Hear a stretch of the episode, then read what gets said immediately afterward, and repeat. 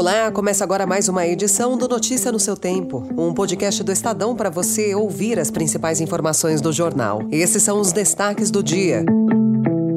Com promessa de corte drástico no estado, Milei vence eleição argentina. STF tem 40 ações contra políticos que se arrastam há mais de três anos. E varejo teme mudança de regra para trabalho aos domingos e feriados. Hoje é segunda-feira, 20 de novembro de 2023. Estadão apresenta Notícia no seu tempo.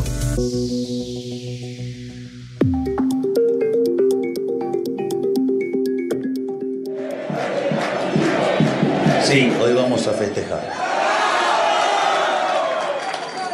Pero también es cierto que mañana, desde primera hora de la mañana, nos pondremos a trabajar para que el 10 de diciembre empecemos a traer las soluciones que los argentinos necesitan. Por lo tanto, quiero dar las gracias a todos por el enorme trabajo, por acompañar, por creer en que se puede. ¿Cuántas veces habremos dicho y nos hemos cansado de repetir que la victoria en la batalla no venía de la cantidad de soldados, sino de las fuerzas que viene del cielo. Com um discurso polêmico e a promessa de fazer cortes radicais no Estado argentino, incluindo a implosão do Banco Central, o libertário Javier Milei derrotou o peronista Sérgio Massa e assumirá o governo da Argentina a partir de 10 de dezembro. Milei obteve 55,8% dos votos, a maior vantagem de um candidato a presidente em eleições recentes naquele país. As pesquisas apontavam para uma disputa mais acirrada. Massa reconheceu a derrota e discursou antes antes mesmo da chegada dos primeiros números oficiais. Obviamente, los resultados no son los que esperábamos. Me he comunicado con Javier Milei para felicitarlo y para desearle suerte porque es el presidente que a maioria dos argentinos eligiu para os próximos quatro anos. Sem citar o vencedor, o presidente Lula desejou sorte e êxito ao novo governo. Milley, na Casa Rosada, levanta uma série de dúvidas, incluindo o futuro da relação com o Brasil e o Mercosul. Ainda nos destaques internacionais, Israel, Estados Unidos e Hamas estão perto de um acordo para libertar mulheres e crianças mantidas reféns em Gaza. O embaixador israelense em Washington, Michael Herzog, disse ontem em entrevista à emissora americana ABC que a definição deve sair nos próximos dias. We are hopeful that we can get a significant number of uh, hostages freed in the coming days. I don't want to go into the details of uh, these talks. They are o premier do Qatar, Mohamed bin Al Thani, confirmou que faltam apenas alguns detalhes.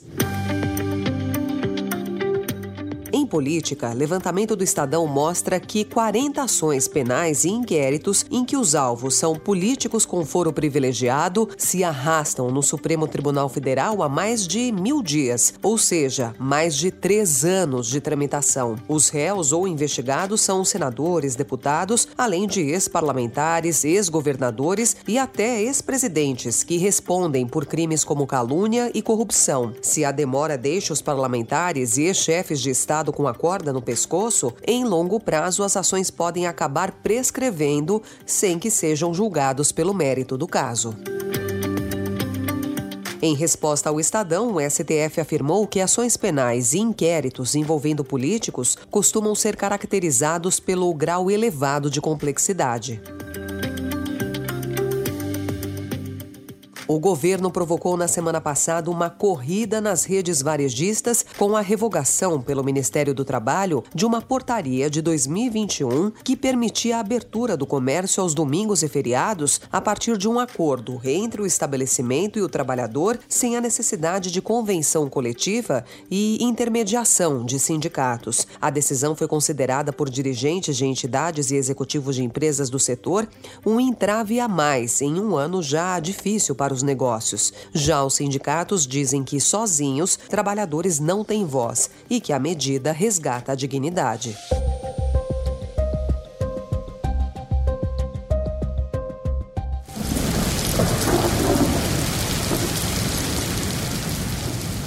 As fortes chuvas nos últimos dias deixaram quatro pessoas mortas no Rio Grande do Sul e outras três em Santa Catarina. Ontem, os governos atuavam para tirar os moradores de áreas de risco e auxiliar os afetados. No estado de São Paulo, cidades registraram quedas de árvores e em algumas partes da região metropolitana, como em Budas Artes e Taboão da Serra. No início da tarde de ontem, a Enel Distribuição afirmou que o fornecimento de energia foi afetado em alguns locais, mas que o serviço já havia sido restabelecido para mais de 90% dos atingidos. Nas redes sociais, moradores das zonas Norte, Sul e Oeste reclamaram da falta de energia.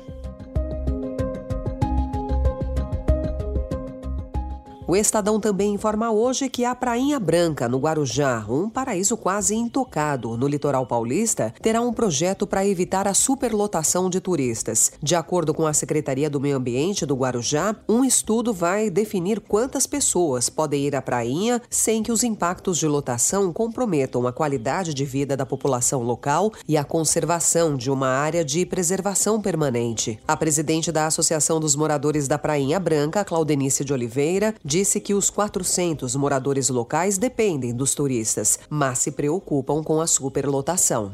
Viva Las Vegas! Viva Las Vegas! How I wish that there were more Inspirado na música Viva Las Vegas de Elvis Presley, Max Verstappen voltou a reinar nas pistas ao vencer o Grande Prêmio de Las Vegas de Fórmula 1 na madrugada de ontem. Foi a 18ª vitória do piloto da Red Bull somente nesta temporada e o triunfo número 53 de sua carreira. Ele é agora o terceiro maior vencedor da categoria, ao lado de Sebastian Vettel. Lewis Hamilton lidera essa lista e Michael Schumacher é o segundo.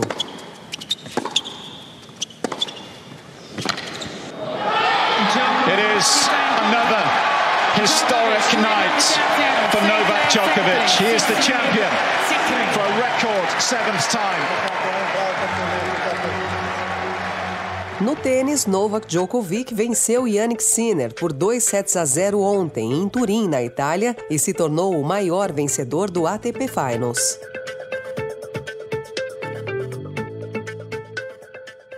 Mas eu diria que se nós quisermos mesmo não é, colocar de pé a democracia que nós escrevemos na Constituição, a gente vai ter que resolver essa questão.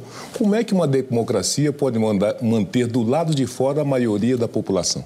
Se os negros são 56% da população, o razoável uma democracia quantitativa é que esses 56 estivesse devidamente representado. Mas veja você. E nesse dia da consciência negra, o Estadão conversou com José Vicente, advogado e reitor da Universidade Zumbi dos Palmares. Quando menino no interior de São Paulo, José Vicente não via muitas opções. O caminho normal da vida era ser boia fria, como os pais. Só que não era bem isso que ele queria. Chegou a jogar no Marília Atlético Clube, depois passou em concurso para a Polícia Militar de São Paulo e, quando terminou a faculdade de Direito, pediu baixa na PM. Como advogado criminalista nos anos 1990, defendeu jovens negros e começou a lutar por bolsas de estudo. O projeto cresceu para um cursinho preparatório e se transformou na Universidade Zumbi dos Palmares, que, desde 2003, formou cerca de 5 mil jovens, a maioria negros. Em parceria com o Estadão, a instituição também terá um curso para formação em jornalismo. Ao Estadão, José Vicente conta que ainda é discriminado diariamente. Atualmente, o reitor trabalha pela construção do Museu da História do Negro em São Paulo. Essa foi mais uma edição do Notícia no seu tempo, com a apresentação em roteiro de Alessandra Romano, produção e finalização de Felipe Caldo. O editor de núcleo de áudio é Manuel Bonfim. Obrigada pela sua escuta até aqui e até amanhã. Você ouviu Notícia no seu tempo. Thank you.